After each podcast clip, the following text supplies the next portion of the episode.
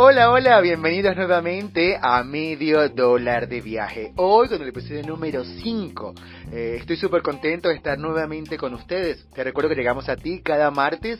Eh, puedes escucharnos por Spotify, por Google Podcast y además si nos quieres ver porque te gusta el movimiento de nuestros brazos, quieres ver a nuestros, a nuestros participantes y a nuestras visitas, puedes vernos también en YouTube como Medio Dólar de Viaje cada martes. Te recuerdo que este programa se llama, se graba en el Informante Radio. Eh, ellos transmiten todos los sábados a las 20 horas, donde también vas a poder ver el video de esta grabación. Eh, hoy llego a ti gracias a tres sponsors súper, súper geniales que hacen posible este producto y el primero es Mi Viaje Seguro. Actualmente por diferentes restricciones de los países necesitas asistencia al viajero para poder llegar tranquilo y que ese servicio te haga la posibilidad de tener la cobertura COVID. En caso de que viajes al exterior o que un familiar te venga a visitar, puedes tramitar esta asistencia al viajero con miviajeseguro.com. Puedes usar mi código de descuento como medio dólar 05 en mayúscula para que te tome el descuento, ojo, ¿no?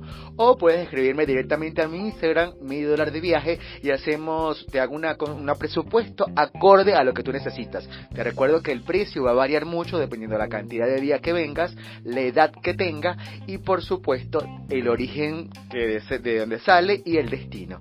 Así que puedes pedir tu presupuesto. También llegamos a ti gracias a la gente de Toasty Snack, que son esos platanitos riquísimos que venden en Capital y que vas a poder disfrutar con un rico sabor. Tienen dos sabores y dos presentaciones en el que venden ajo y natural, súper ricos y súper crocante.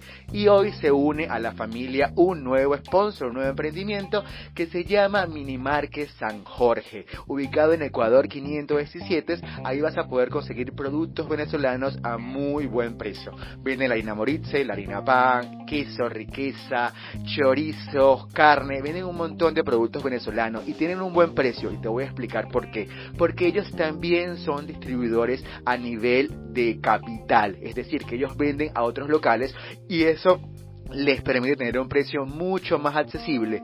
Puedes contactarnos en las redes sociales como Mini Market San Jorge. Hoy estoy súper contento porque tengo que contarles un nuevo emprendimiento que acaba de salir al mercado y es mi tienda online, medio dólar de viaje. Y te voy a contar cómo inicia esto. Yo siempre eh, me programo para viajar y yo quiero que la gente aprenda a programarse porque para mí es ideal viajar, es como una forma de aprender, de crecer.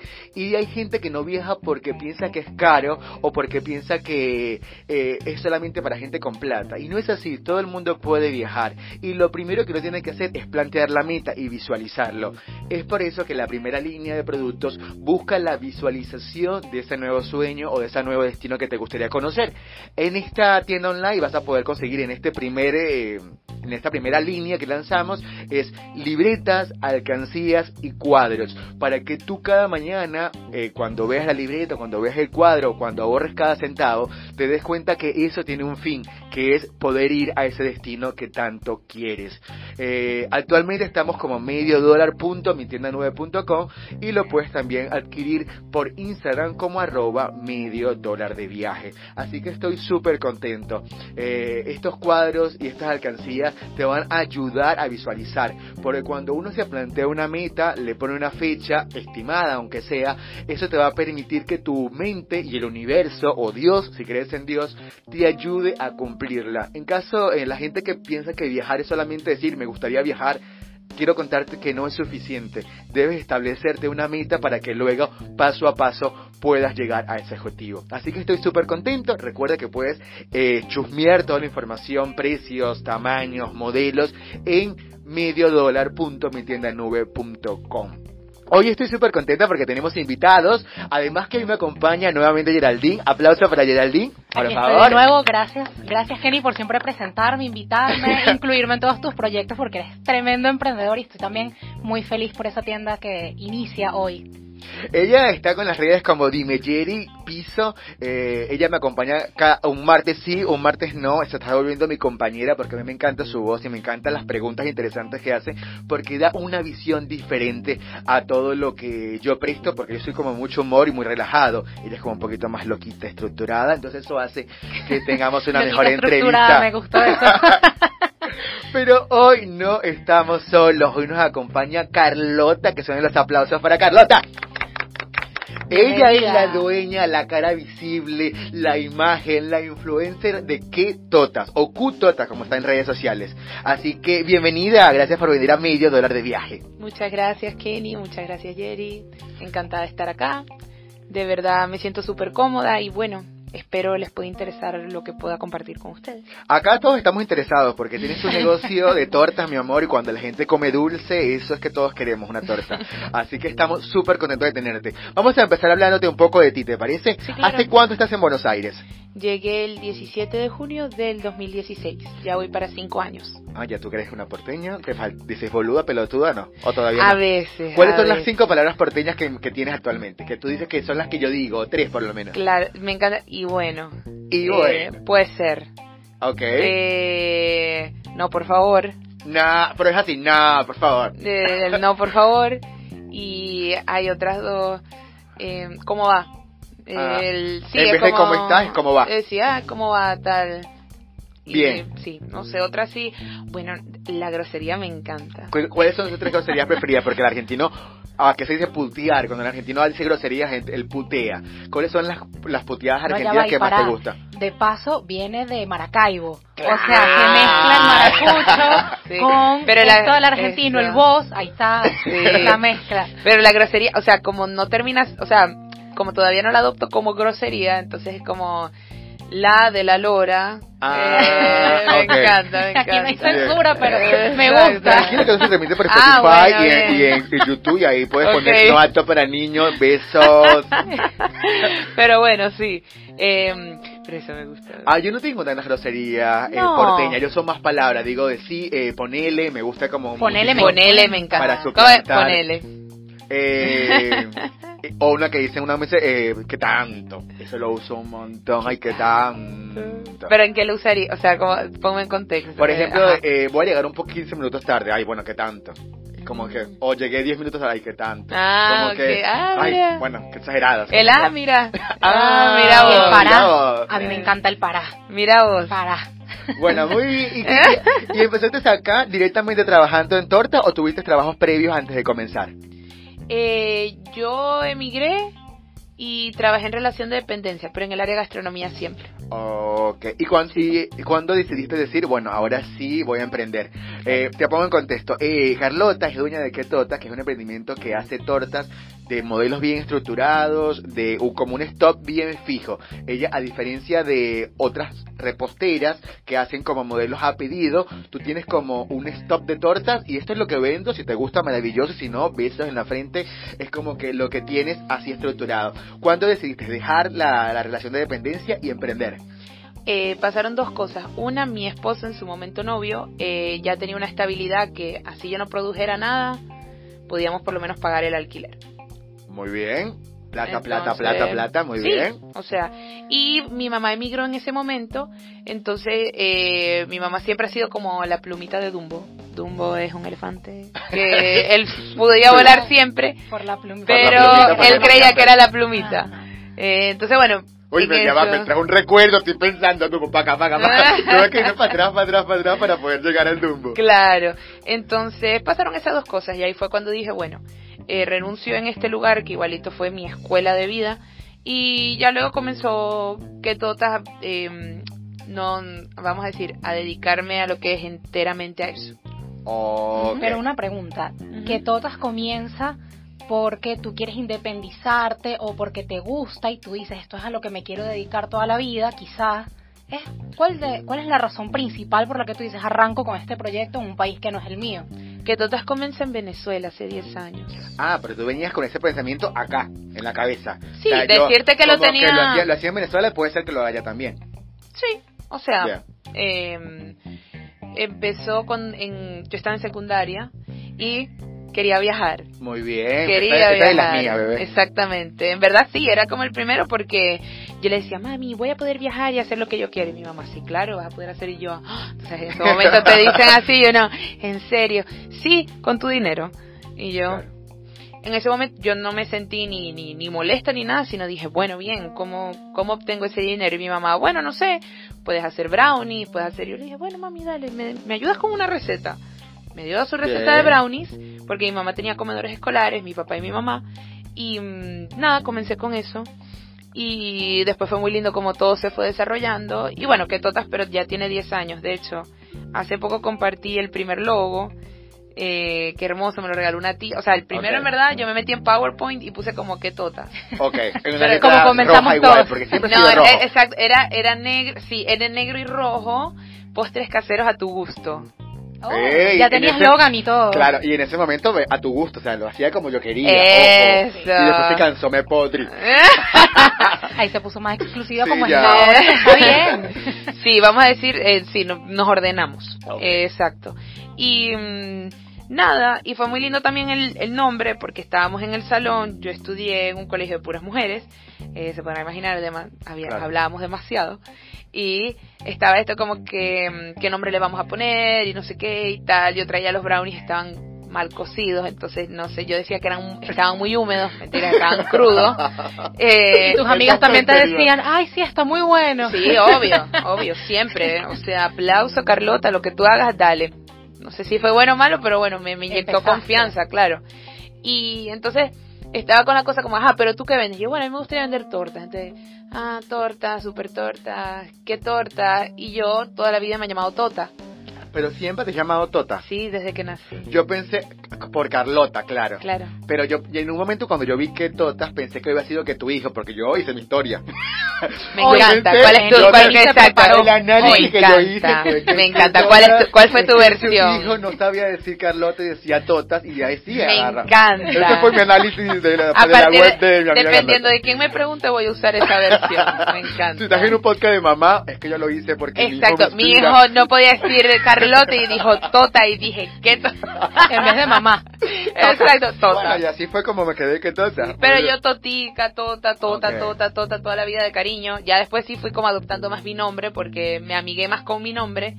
Eh, pero siempre era Tota. O sea, Porque Carlota es un nombre de señora sí. Como que salió la imprudencia, la primera imprudencia de Kenny, la número uno. No, pero claro. Carlota es como un nombre fuerte para una niña. Sí, claro. O Carlotica, como siempre se lo vas a hacer porque es un nombre imponente. pero hoy en día me siento muy cómoda con mi nombre. Claro, porque, porque me representa. no. Claro, eres una mujer que pisa por fuerza. Pero aún, aún fuera yo chiquita, me habría, o sea, yo le diría a mi Carlota chiquita, lúcete ese nombre porque te toca. O sea, tú vas a pisar fuerte donde llegues. Entonces tú necesitas ese nombre. Muy bien. A mí me pasó mucho que yo tengo como mucho, eh, eh, eh, mucho enfoque con León. Yo digo, en cualquier trabajo donde yo he estado, donde siempre mi nombre es Kenny León. Y entonces siempre me hacen bullying o algo, porque yo siempre digo un gusto, Kenny León, como que siempre lo digo completo. Claro, porque, porque tú dices Kenny y yo lo asocio directamente con South Park, claro, de una. Yo digo Kenny León, suena como con fuerza. Y siempre en los trabajos donde estuve, tuve como esa fuerza. Y entonces digo acá a Buenos Aires y en la universidad me decían Lion, se pudrió todo. Ay, pero Lion está bien. sí, es como muy cheto, muy claro, cheto. Yo, estuve en la Universidad de Palermo, hay un tarde ahí, bebé. Y entonces me decían Lion y fue como que ahí dejé de decir Kenny León. Pero siempre tuve como ese bullying en cualquier trabajo porque yo siempre pronunciaba es más, donde estoy actualmente, me despido en el salón. Un gusto haberlos acompañado. Mi nombre es Kenny León, directo desde Venezuela. Siempre, siempre. En este caso, imagínate, Carlota es un nombre, yo creo que de empresaria, de mamá, de empoderada, femenina, o sea, durísimo. A mí me encanta. Me, me parece fantástica. cualquier edad. Entonces empezaste que tortas. Luego llegaste a Buenos Aires, empezaste haciendo, me imagino que pocas tortas, porque cuando uno emprende, siempre la venta al principio es como amigos, conocidos y familiares de conocidos. Eh, ¿En qué momento empiezas a ver que empieza como a crecer? Que fue como eh, ese estallido? cuando viste que, esto podría ser un negocio también en Buenos Aires? Porque acá hay competencia y el dulce de leche el dulce en general. al argentino le gusta muchísimo y desayunan dulce. Entonces, imagínate, entró en un mercado donde es increíble la competencia, no solo del mundo repostero, sino estamos en Argentina. Es así. Yo creo que hubo eh, un momento, yo en verdad, Kenny, no, o sea, no sé si con esto decepciona a las personas. no, Pero la gente cree como que uno siempre llega como, bueno, y voy a tener esto, y voy a hacer esto, y esto es lo que quiero. Recuerda que también marca mucho el, el fin y la meta de un emprendimiento acorde a las necesidades y condiciones de esa persona. Yo siento que yo emprendí siendo muy privilegiada. Yo no emprendí porque me había quedado sin empleo. yo no emprendí en una pandemia. Yo no emprendí con un dos, tres, un muchacho encima, eh, yo no emprendí ni siquiera con un matrimonio que tú digas, bueno, o sea, claro que habían responsabilidades, pero en ese momento existía equipo, pero cada quien cargaba con sus responsabilidades. Entonces, yo al principio en verdad lo que vi, ¿qué veía yo como ganancia? Que me pidieran una torta. La primera meta era una torta a la semana. Porque yo calculaba, yo calculaba, esa torta por lo menos tres la van a probar. Por lo menos. Ponte que la compró porque tal y dijo después, no, la quiero dar porque, no sé, no me... Siempre uno tirándose abajo, malo eso. Negativo. Tres por cuatro, doce. De esos doce, por lo menos uno o dos me van a seguir comprando. Espero. Claro. Entonces, esa fue como lo... El primero, primero fue así. Eh, y cuando decirte esto fue, esto es un negocio, y la verdad, mira, cuando lo, o sea, cuando me abrí también a lo que es la, la, asesoría y sabiduría de mi esposo, porque eh, una cosa y está bien, porque cada quien decide con su emprendimiento y su vida lo que tú lo que, o sea, no es que hay personas exitosas y fracasadas, yo no, creo en eso. O sea, la persona la Carlota que hacía las tortas en su casa era un fracaso. para nada.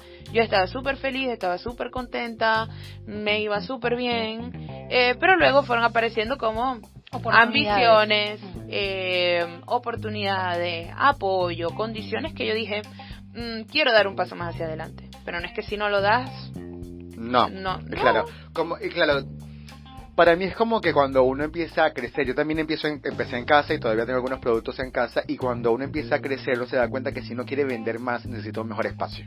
Entonces no es que sea un fracaso que lo hagas de tu casa, yo pienso que cuando uno busca, cuando uno ve que, que puede funcionar, que tengo capacidad para vender más o he dejado de vender porque no tengo capacidad, ahí empiezas a buscar un lugar más grande donde puedas dar, tener la capacidad, porque siempre digo, si tu emprendimiento te da por ventas, tú sigues invirtiendo. Si no, no, te alcanza, busca personal.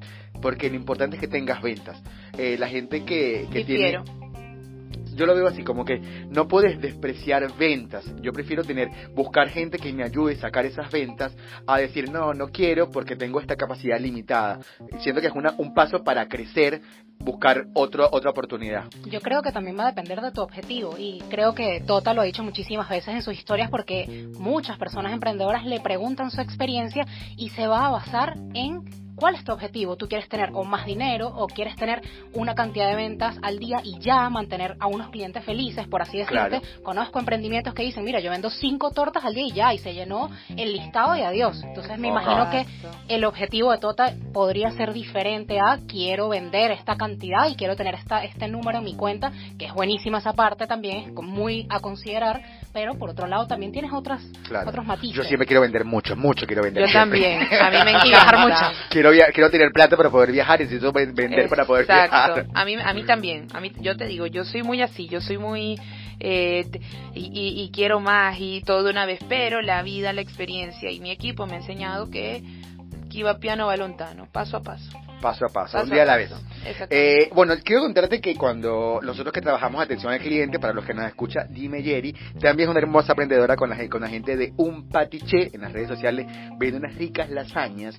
Eh, y uno, uno de los retos de ser emprendedores es tener todo el emprendimiento, hacer redes sociales, manejar el presupuesto, hacer las compras, pero además de todo eso, tienes que tener la atención al cliente. Que esto suena súper fácil porque una persona puede atender a otra, pero no lo es. Eh, cada vez eh, eh, los clientes son más exigentes y son cada vez más no digamos que molestos, sino que son cada vez más impacientes. Ellos quieren como que un producto llegue rápido, en las mejores condiciones y con un buen precio. Todo al mismo tiempo. Entonces, para que eso pueda funcionar, hay algo, hay algo que debe pasar. Y a veces ellos no entienden que eso pasa. Es por eso que hoy que me gustaría conversar con ustedes sus experiencias con atención al cliente, sus recomendaciones y por supuesto su punto de vista con atención al cliente. ¿Está bien? Empezamos contigo, Geraldine que voy más cortita, quizás Tota tiene un ah, libro. Ah, claro, yo, yo, tiene un libro. mi amor, petete.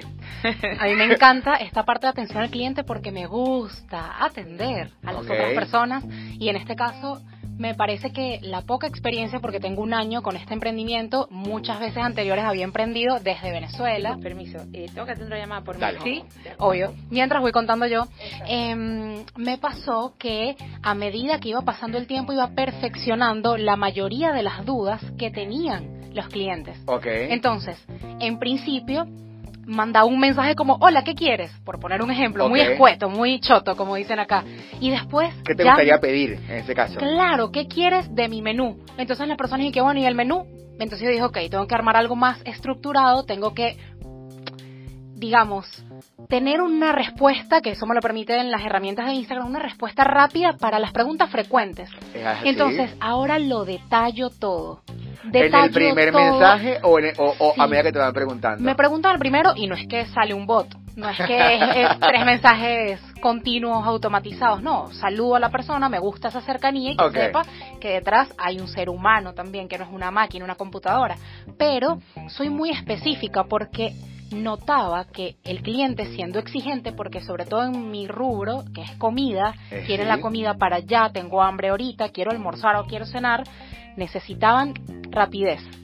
Eso sí. Entonces, en tu caso, en la respuesta lenta podría perder un cliente. Tú tienes que responder rápido porque esa respuesta rápida te va a permitir llegar al cliente, satisfacer el deseo, porque la mayoría compra para comer inmediato. Y me ha pasado. Me ha pasado que perdí señal, que el teléfono se me apagó y en ese momento, fueron 15 minutos, estoy poniendo un ejemplo de en el momento en que me doy cuenta que se apagó, que lo pongo a cargar, que no sé qué, la inmediatez en mi caso es importantísima, no conté con eso, prendí el teléfono, mira que te quería comprar, pero ya no porque escogimos otra cosa.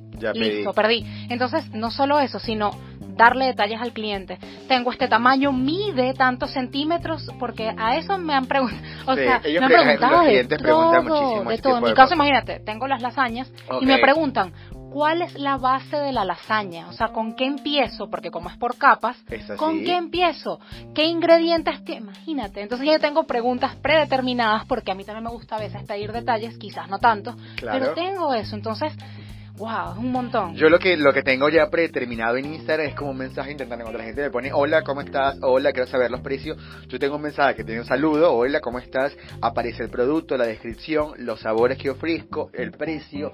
La yo tengo todo en un solo mensaje, de forma de que ya el siguiente mensaje del cliente sea para la compra o que tenga alguna duda. Casi siempre mi otra la otra duda es el precio del envío. Como el envío depende por zona, eso hace que el haga la siguiente pregunta. Y en ese caso le digo, bueno depende de tu dirección, mándame tu dirección y chequea el precio del envío, porque eso sí puede variar. Pero si tengo esas presas, preguntas muy específicas ya respondidas, como tamaño, precio, dónde lo puedo retirar, ya en las cuentas que manejo para evitar tantas preguntas porque, aunque parezca una estupidez, es mucho el tiempo que uno invierte en las redes y responde pregunta por pregunta. En cambio, si tienes como algo ya programado, despachas eso y ya puedes atender al siguiente con más rapidez. Y uno que es emprendedor, que hace uno todo, es como que uno intenta gastar menos tiempo en cada cosa para poder eh, llegar a toda la producción.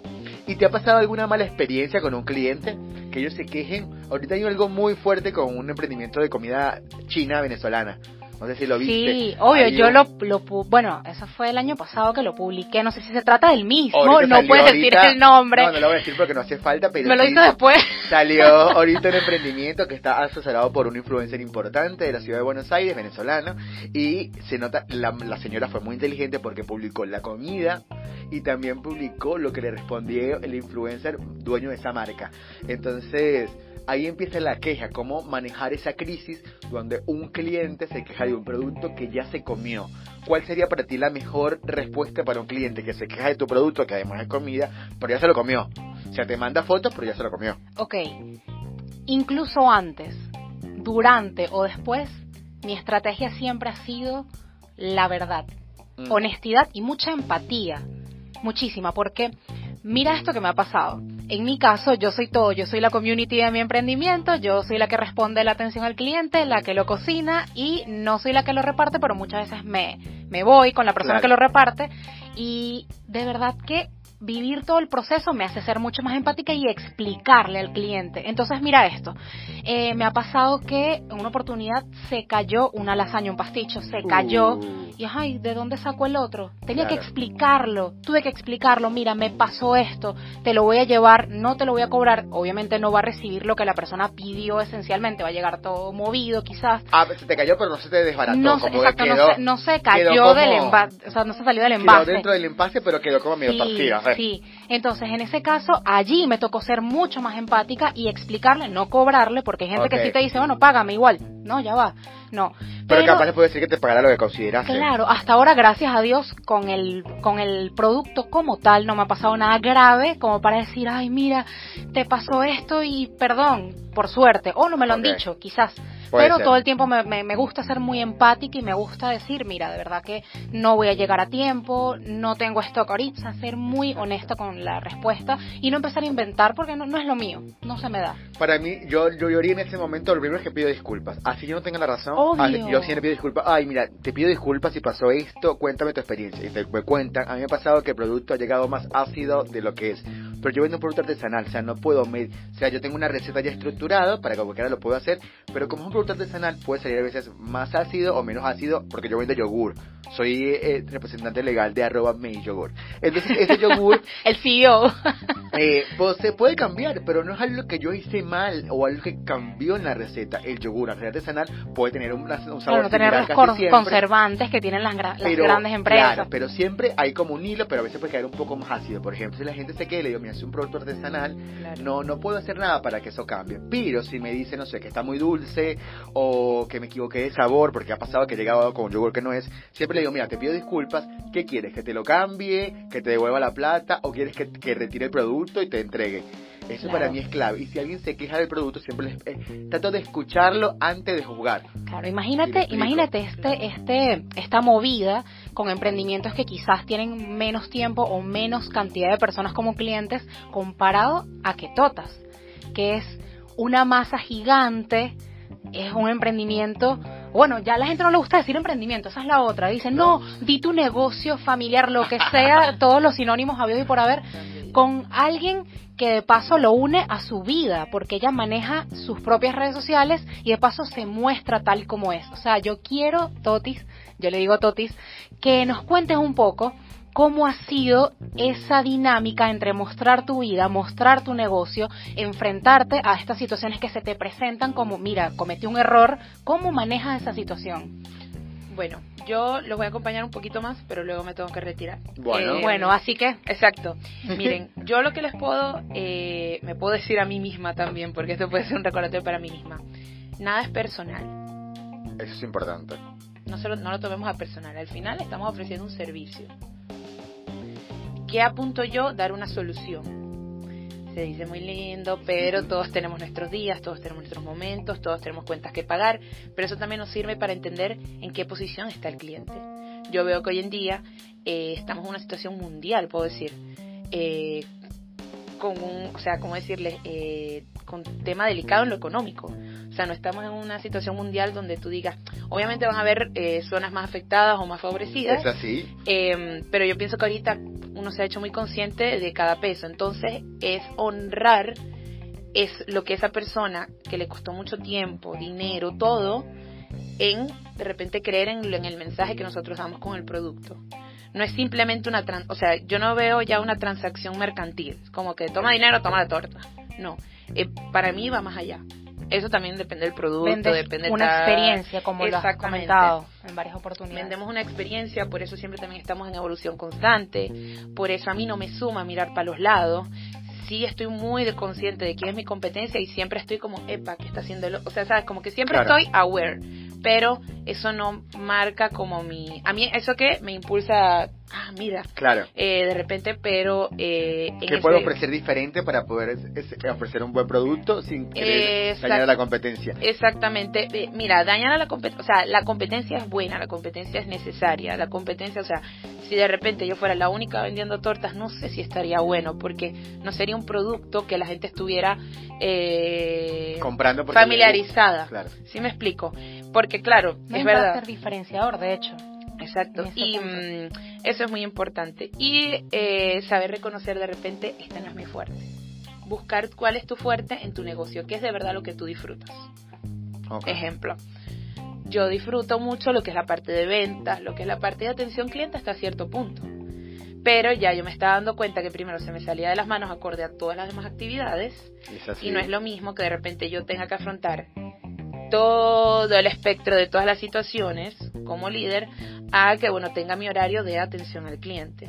Y eso el cliente lo merece. Entonces qué decidí yo cuando dije mira sabes que el cliente merece una mejor atención vamos a contratar este equipo de personas que no es fácil, no se hizo un día para el otro, fue lo último que delegué, también por un tema de ego, porque una vez cree como que nadie los va a atender como yo, y no, es verdad, mejor los va a atender mucho mejor los va a atender. Hay un amigo que dice, cada quien hace lo que puede con lo que tiene, y eso hay que tenerlo súper claro. Capaz tú lo harías diferente, pero esa persona hizo lo mejor que, lo mejor que pudo. Lo mejor que pudo con lo que tuvo en ese momento. Es así. y antes, antes de que te nos vayas, Toti, em, me parece muy importante res, como que rescatar o recalcar también el hecho de lo que comentaste ahorita con respecto a la competencia, porque hemos visto como tanto como consumidores, amigos, personas que te siguen en tus redes, que siempre realzas el trabajo de otras reposteras, de personas que hacen tu mismo producto, entre comillas, no es que es lo mismo, los mismos ingredientes, pero, la, tortas, hacen tortas, entonces ella todo el tiempo, miren, aquí está la persona que te la va a decorar o la que hace otros sabores,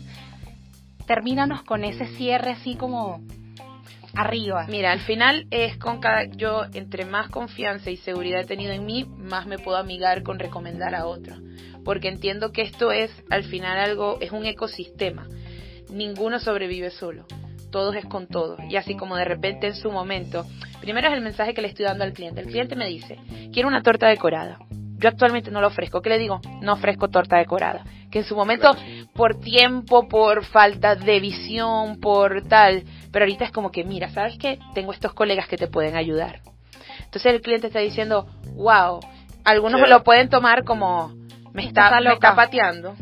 ¿Me entiendes? O no me quiere. Y no, sino mira, te estoy direccionando porque yo te quiero ofrecer la solución.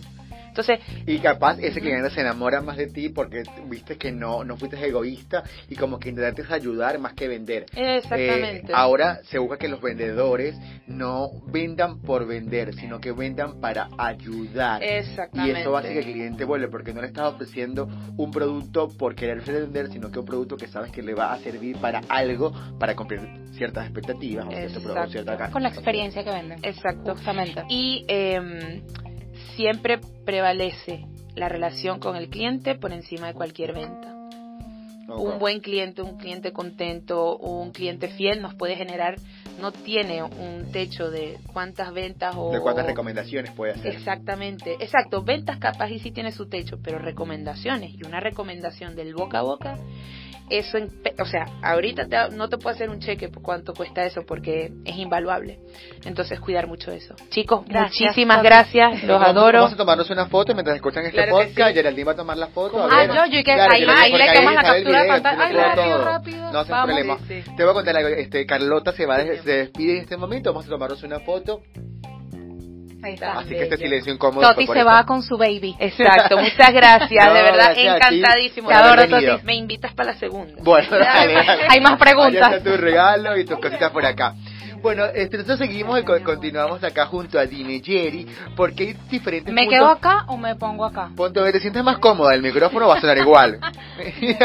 Ponte cerquita, cerquita, cerquita. Aquí estoy, creo que es segunda vez que estoy al ladito. Muy bien, bienvenida a mi lado. Bueno, tengo que contar una experiencia que me pasó hace muy poco, que me dio mucha rabia y mucha molestia, me sentí indignado y luego de que se me pasó la rabia, pude hacerlo más tranquilo y la ah, tuve una, una, lindo, una linda respuesta al final. Fue así, mira, yo tenía un pedido que entregar en lejos de casa. Yo o sea, hago los deliveries a veces de mi producto y a veces los mando. Pero cuando tengo el tiempo y la capacidad y tengo varios pedidos por esa zona, prefiero llevarlo yo mismo. ¿Por qué? Me gano la plata. Porque todero. Sí, claro. Me Porque estamos empezando y, aprovecho, aprovecho para hacer varios pedidos. Si tengo uno lejos, capaz lo mando. Pero si tengo varios en la misma zona, voy. Entonces, yo llegué a ese lugar a entregar un pedido grande, eran como seis yogures grandes, por lo cual es un pedido importante. Y cuando llego la persona no responde. O sea, no responde al timbre, no responde por WhatsApp, no responde por llamada. Eh, nada, cuando le pregunté de seguridad, porque así soy, no conversa, qué había pasado y me dijo que no había luz en, el, en, la casa. Yo entendí el problema y me fui y seguí entregando otros pedidos. Cuando la cliente se comunicó nuevamente conmigo, me pidió disculpas por no haberme recibido, pero insinuaba que yo llevara nuevamente el pedido. Ok. Entonces yo le dije que, bueno, que estaba todo bien, pero que entendía su problema, que no había tenido luz, pero si yo llevaba nuevamente el pedido tenía que pagar doble transporte, porque yo había hecho el envío, o sea, el envío había llegado, ella no estaba, y si iba a hacer nuevamente el envío, porque tenía que volver a ir, eh, tenía que volver a pagar el envío. Por supuesto, al duplicar el envío superaba el precio del producto. Pero bueno, eso no era mi problema. Mira, esa parte que estás tocando es bastante sensible y ahora entiendo demasiado a las personas que siempre hacen delivery porque, bueno, hemos visto los casos de los Rappi, de los Globo, de estas personas que trabajan para aplicaciones de delivery y en este caso, justamente, mi pareja le hace el delivery a Ketotas.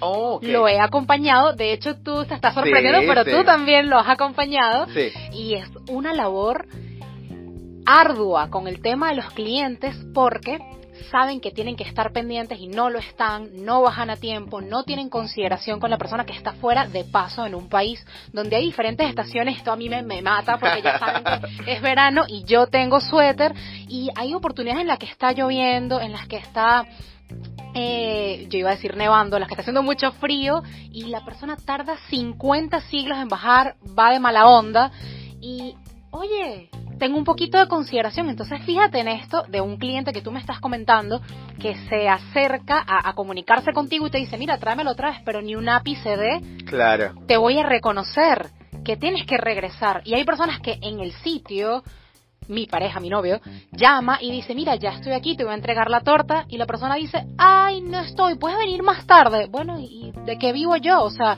eso ya estaba programado, tenía una hora, ¿cómo es posible que tú no estés? Yo le pongo programación de hora. Yo además yo tengo como un tiempo corto, yo ah, como tengo un producto que se maneja en frío, muchas veces, porque yo lo que más vendo por delivery son los yogures, como tengo este producto que se maneja en frío, eh, yo tengo media hora nada más, es decir, yo le digo, yo le digo, ¿a qué hora pude recibir? De 14 a 14.30, bueno, perfecto. Un mensaje de 14, luego te voy a entregar de 14 a 14.30. O sea, esa media hora tú tienes que estar en tu residencia.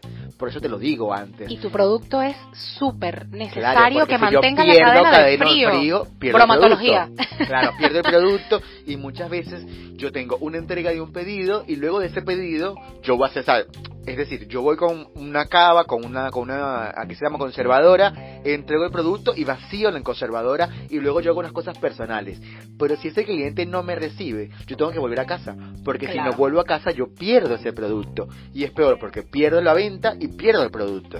Claro. Entonces es muy, muy, como tu producto, si tú haces un pasticho, lo horneas, lo llevas, no te reciben, se enfría. Se enfría y tienes que llevarlo a casa. Entonces, si no lo, si no se lo venta, lo perdés. Sí, es porque una pérdida, es una tienes que sacarlo, juro. Entonces, que esas personas sean tan inconscientes de, de no darse cuenta de que está necesito que pagues el transporte adicional porque realmente es otro envío, me molestó muchísimo. Idea, idea millonaria, que una de ah, estas empresas, no, y ni siquiera para nosotros, por favor. Pero este, estas empresas tipo aplicaciones, como ya comentaba, de deliveries, estaría buenísimo que muestren el otro lado. Muestren, muestren este otro lado de lo que vive la persona que entrega. Porque, porque no está, viste que está esta tendencia de humanizar las marcas. Y esto sería humanizar demasiado a la persona que te lo está entregando, que tú crees que es un motorcito, que es un robot, y no, está detrás una persona que también tiene una vida, que tiene eh, un horario. Son muchas responsabilidades que hay detrás como para que el cliente no reconozca ni respete a la persona que está entregando esto. Entonces, en tu caso, que tú lo haces y yo también, lo hemos vivido, lo hemos padecido y decimos, oye, ¿por qué la persona no se da cuenta de esto? Es porque no lo ve, no está detrás, no, nunca se da cuenta. Siempre trabajó en administrativa, siempre trabajó en otra cosa. Claro, porque no llega a tiempo. ¿Qué pasa? Y hay muchos factores que pueden pasar. Otro caso que suele pasar es el dicho ese que dice, el cliente siempre tiene la razón. Es un dicho muy, muy usado en Venezuela y en Argentina quiero comentarles que también se usa. Eh, ¿Tú qué opinas de este dicho? Porque yo soy bebé. Uy, uy, uy, mira, me encanta, me encanta que hayas traído esto a colación porque eh, yo trabajé en una tienda que vende traje de baños, muy, muy conocida acá en Buenos Aires. Me encanta, o sea, la amo, amo, amo donde trabajé. Y eh, me tocó estar como encargada, es decir, yo atendía clientas. Y la política siempre fue, vamos a atenderlas bien y vamos a que estén complacidas con toda la experiencia de venta. Y eso como principio, como base, está muy bueno, pero de las oportunidades en las que yo como encargada podía notar que una clienta quizás no estaba dentro de las razones para que ella este, actuara como estaba actuando, pues ahí sí me ponía muy firme y tenía mucho carácter, siempre con mucho respeto, cosa que aplaudía porque decían, che, esta venezolana, boluda, qué linda, cómo hablas, que no sé qué. Y muchas veces lograba suavizar la molestia de, de la cliente que generalmente era argentina Em, nosotros hablamos muy, yo creo que los colombianos, los venezolanos hablamos muy suavecito. y muy educado, decimos por favor, tú, usted, como que eso hace que eh, la conversación sea como más amina y como que la gente se sienta como menos a la defensiva. Total, entonces, ¿qué me pasaba? Que el cliente podía no tener la razón, pero la manera de hacérselo entender era muy agradable y eso cuenta muchísimo también. No, no estoy de acuerdo con ese criterio que si bien lo tenía en Venezuela, el cliente tiene la razón, no es así. Hay clientes que son groseros, hay clientes que pretenden pasar por encima de lo que tú estás vendiendo o de tus políticas y no están bien. No, no Él se está riendo porque creo que estoy como muy eh, formal con las palabras. No, y estoy recordando experiencias. Me río porque ahora te voy a contar una vez, yo yo estoy totalmente en contra de ese dicho. Para mí, el cliente puede tener la razón a veces, pero no siempre tiene la razón. Y yo, antes de valorar a un cliente, valoro un, un, empleado o alguien que forme parte del equipo. Yo en Venezuela era, tenía un emprendimiento que se llamaba Divertimundo y manejábamos un personal muy grande. Y si un cliente se quejaba de que alguien lo trató mal, yo antes de decirle, tienes razón, yo pregunta, yo hablaba con mi, con mi personal, porque si trabaja conmigo es porque yo considero que hace un buen trabajo por diferentes razones, a no ser que sea un nuevo. Pero si trabajaba conmigo y lo conocía, como que yo defendía a capa y espada a mi personal antes de darle la razón al cliente. Porque yo siempre decía, el cliente van y viene y este personal me acompaña desde hace tanto, si sigue trabajando conmigo es porque hace un buen trabajo. Y si pudo haber respondido mal, porque es verdad, somos seres humanos y se pudo haber equivocado, quiere escuchar su razón porque capaz respondí mal porque él me humilló de esta forma, como pasó. O respondí mal porque él, me tocó más de lo debido. Eso también me pasó. Siempre está bueno escuchar ambas versiones. Sí, y, antes de darle, y antes de darle la razón, prefiero siempre preguntarle primero al empleado. Y otra de las razones en la que yo siempre digo que el cliente no siempre tiene la razón es que el cliente solamente ve la parte una parte del pedido, no ve todo el pedido, todo lo que se hace para que ese producto pueda llegar a su La humanización de la marca, ¿qué hay detrás? todo ese proceso. Mira, llegó llegó 20 minutos tarde, sí, pero hay un hay un trancón el 9 de julio que hubo marcha el Día de la Mujer, no pudo llegar puntual, no fue porque no salió a tiempo, porque el hubieron hubo eh, diferentes razones por lo cual el producto llegó retrasado, pero que no dependían de mí como emprendimiento. Es algo que se sale de nuestras manos. Claro. explico. Entonces ahí hay, que explicar muy bien al cliente antes de decirle tienes la razón, te devuelvo el pedido, o te cambio la... Hay que mostrarle primero la otra parte de la moneda para que él luego diga sí, cámbiame el producto, o mira, ya no lo quiero. Y tocaste, tocaste una tecla que para mí es esencial, que es la parte de manejo de empleados. Yo por lo menos no tengo porque yo mí misma soy mi empleada, yo me trato bien. Pero este siempre comento este, este ejemplo, valga la publicidad de frente porque lo, lo merece, de Empresas Polar. En Venezuela, Empresas Polar es conocida porque sus empleados no se quieren ir de esa empresa y cuando se van lloran y padecen por esa empresa, viven por la empresa. Cosa que logran creo yo que, bueno, no he escuchado la, una, cantidad inmensa de empresas que lo logren, es difícil que logren esa esa cercanía, esa afinidad con el empleado, porque ¿qué es lo que siempre escuchas? Mira, voy a recursos inhumanos en vez de recursos humanos. Aquí me van a pagar y no me reconocen horas extras. No, es una empresa tan increíble. Yo, por ejemplo, trabajé en PepsiCo Venezuela, que estaba en el mismo edificio de Empresas Polar. Empresas Polares es la empresa quizás más emblemática de nuestro país porque de paso produce un producto estrella para nosotros que es la harina pan, que es con la que hacemos la arepa. Entonces en este caso en PepsiCo reconocían mucho eh, al empleado, tenían muchos incentivos y habían políticas que me rompían la cabeza. Era como que, mira, tú llegas a la hora que tú quieras, aquí hay un horario, pero tú tienes que cumplirme con un objetivo, tú tienes a su vez objetivos.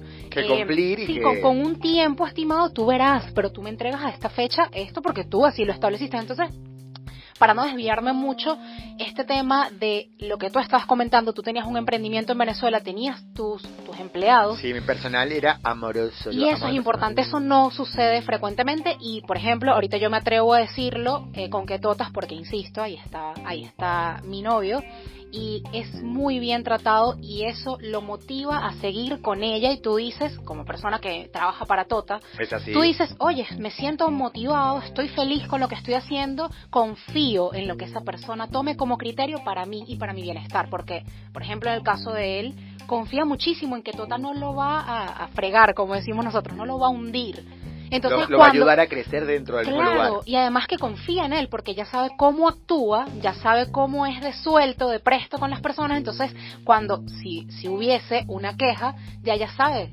con qué escenario se va a encontrar porque es como te pasaba a ti. Mira, yo tengo mi empleado, yo sé cómo esa persona actúa, sé cómo son los clientes, vamos a poner esto en una balanza, vamos a escuchar las versiones. Yo siempre defiendo, defendía mi personal porque me parecía que formaba parte importante de la empresa. Y como te digo, muchas veces yo tenía, tengo el placer de decir que todo el personal que trabaja conmigo, que trabajaba en ese momento conmigo, actualmente son nutricionistas, doctoras, ingenieras, eh, eran estudiantes universitarios que tenían un nivel de formación bueno y ellos y les encantaba ir a trabajar. No iba, hubo un momento que no iban por la plata, iban por pasarla bien, por hablar con los amigos, por contarlo cómo les fue una semana, porque más que, que un equipo de trabajo éramos como una familia que nos veíamos y aprovechábamos para hacer feeling. Y eso a mí me encantaba porque ellas iban a trabajar con hombres y sabían que antes del evento y después del evento era fantástico. Durante el evento había que trabajar. Entonces decía, durante el evento trabajamos uniforme, eh, limpias, prolijas, cabello recogido, era súper prolijo, pero después del evento, bueno, mi amor, ahí era baile, risa, chiste, eh, em, entonces estaba buenísimo, porque disfrutándose cuando alguien se quejaba de mi cliente, de mi personal, yo primero le preguntaba, ¿qué pasó? Cuéntame, porque cuando ese cliente llegaba a mí ya no tenía una respuesta que darle. Claro, y eso fíjate que tú me estás diciendo de darle... Eh, apertura a esta persona que de cierta forma era tu empleado más que tu familia, por así decirlo, no me pasó en otro trabajo que estuve acá, que era una tienda de ropa de, de mujer, y en una oportunidad llegó una clienta diciendo que no había encontrado la atención que ella quería conmigo cuando todo el tiempo más bien escuchaban elogios. no, por no porque yo los dijera yo misma. Ojo, no le puede gustar a todo el mundo. No, y está bien. El tema es que ese día las, el personal de la tienda, digamos, las personas que tenía por encima de mi cargo, que yo era vendedora, me atacaron de una vez. Nunca me preguntaron, con todo y que la frecuencia o lo que se estilaba era que yo atendiera bien, pues en este caso me atacaron directamente y eso desmejora mucho el ambiente en el que te encuentras, ya no quieres ir al trabajo si no tienes la confianza con, los, con las personas que están arriba. Entonces, creo que todo este mundo del emprendimiento es un mundo, valga la redundancia, es increíblemente grande el tema de la atención al cliente, de los empleados, de los sueldos, del dinero que estás cobrando. O sea, esa parte sí hay que traer a Toto otra vez para que hable ese tema de los costos, porque su esposo da un curso muy bueno. Me encantaría invitar a Leimer, que es el esposo de, de Carlota. También, entonces, a los dos. Leimer es muy bueno con todo lo que es presupuesto y con cómo sacar precios del producto para que el producto pueda cumplir no solamente con tus expectativas de lo que quieres ganar, sino con las expectativas del cliente. Porque cuando uno. De lo que vale. Claro, cuando uno hace un producto, uno intenta que el cliente lo ame, pero tiene para amarlo necesita tener un presupuesto que cubra todas esas expectativas. Sí, que no te quedes corto porque eso me ha pasado. Me han dicho, no a mí, me han dicho, ay Jerry, es que no quiero vender este producto al precio que es porque no me lo van a comprar. Hija, está perdiendo. Hije, está perdiendo. Entonces, imagínate, es, un, mundo. personal porque uno piensa que la gente compra con el bolsillo de uno. Y no, la gente tiene plata y uno... Estás queriendo decir que no tienes dinero. Yo soy un tipo humilde. medio dólar. Soy medio dólar de viaje. papito, sube, sube. Este, bueno, yo estoy súper, súper contento de hablar de este tema porque eh, me parece que la atención al cliente es muy importante, ser amable, ser cortés, ser atento, pero también saber que a veces ser firme en tus decisiones te va a permitir también prestar un buen servicio. Eh, estar siempre a disposición de lo que el cliente quiere no siempre es bueno. Creo que cuando tú das tu brazo firme de que esto no lo puedo, por lo menos con ese cliente que me pasó para cerrar ese tema, le dije, no, no te lo puedo llevar hasta que no pagues el transporte. Y me dijo, bueno, no lo quiero entonces. Listo. Y cuando me dijo no lo quiero, le dije, bueno, sé que no me lo estás preguntando, pero le conté el motivo del por qué. Yo hice un traslado, el, mi yogur se puede dañar, yo no pude irme a, a mi diligencia porque tuve que volverme a casa para poder guardar el producto. Inciso, inciso corto, incluso yo acudí a un experto en emprendimientos, que eres tú. Gracias. Y em, me pasó rapidito que yo te pregunté a ti, oye Kenny, voy a hacer un experimento con mis lasañas, voy a, a, dársela a varias personas, entre esas estás tú, quiero que opines sobre mi producto y algo que considero muy valioso como su consejo es Jerry, te agradezco por tomarme en cuenta para criterio, para tus lasañas, tu producto, pero no todo el tiempo te dejes llevar por lo que te dicen los demás, porque tú tienes que confiar en tu producto y todos te van a pedir algo diferente. Mira que la bechamel está muy líquida, no, que la bechamel ahora está muy espesa. De hecho, me pasó con dos cocineros. Tiene que gustarte a ti. Me, me pasó con dos cocineros que elogiaron increíble mi, mi pasticho, mi lasaña, lo elogiaron increíble. Y me pasó con una persona eh, random, sí, una persona que no, como yo, que no estudia cocina, que me dijeron, mira Jerry, al principio, esto fue en la etapa de pruebas, mira Jerry, eh, eh, me parece que tal cosa, no sé. la carne tenía un toque de sal diferente. El, el tope no estaba tan cocinado y X, un criterio válido. Entonces yo te comenté eso a ti y tú me dijiste, Gerald, tienes un producto artesanal, no todo el tiempo va a salir igual, consejo final, consejo final para cierre que está muy bueno para todos los emprendedores que nos vean, o no, le pongamos emprendedores, para todas aquellas personas que inician un nuevo... Aquellos microempresarios. un nuevo, no sé qué idea ponerle. Microempresario, me gusta microempresario. Microempresario. Eh, está, bueno, está bueno este cierre porque es eso, no vas a complacer todo el tiempo. No, para ah, Por más que tú quieras, no se va a complacer todo el tiempo.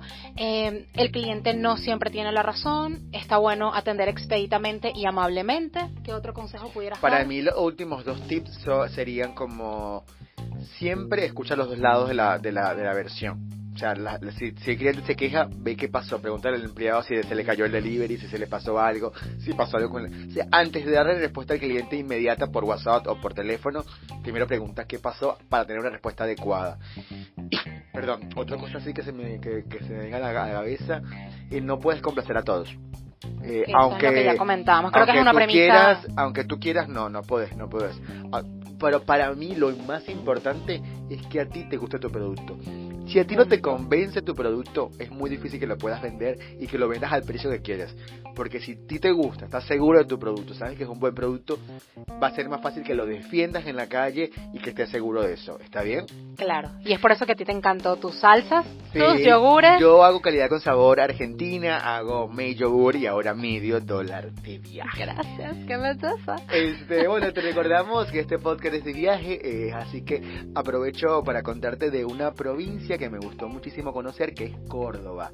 Eh, la provincia de Córdoba es la segunda, país, la segunda ciudad más poblada del país y posee muchos lugares turísticos lindos para conocer. Entre esos la iglesia de Capuchino, el Paseo Buen Pastor, Carlos Paz, Villa General Belgrano y eh, tiene un paseo muy lindo que se llama Paseo Güemes.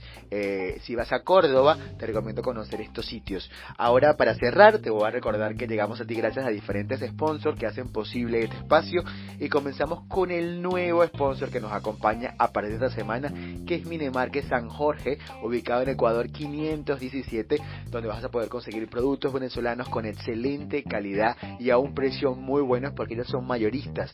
Si además tienes un local o un conocido que tiene un local puedes hacerle referencia de nuestros amigos de Minimarque San Jorge porque van a poder conseguir un los productos a un mejor precio también te recordamos que llegamos a ti gracias a mi seguro.com para asistencia al viajero y de Tosti Snap con los mejores platanitos de ajo y de naturales. Los probé. Los probaste, son riquísimos. Los amo. Muchísimas gracias por habernos acompañado en el episodio número 5 de Medio Dólar de Viaje. Se despide Geraldine. Adiós amigos, gracias siempre por invitarme Kenny. Yo lo repito mil veces porque estoy muy feliz de estar aquí. Gracias. Será hasta la próxima. A todo chao chao y gracias por escucharnos.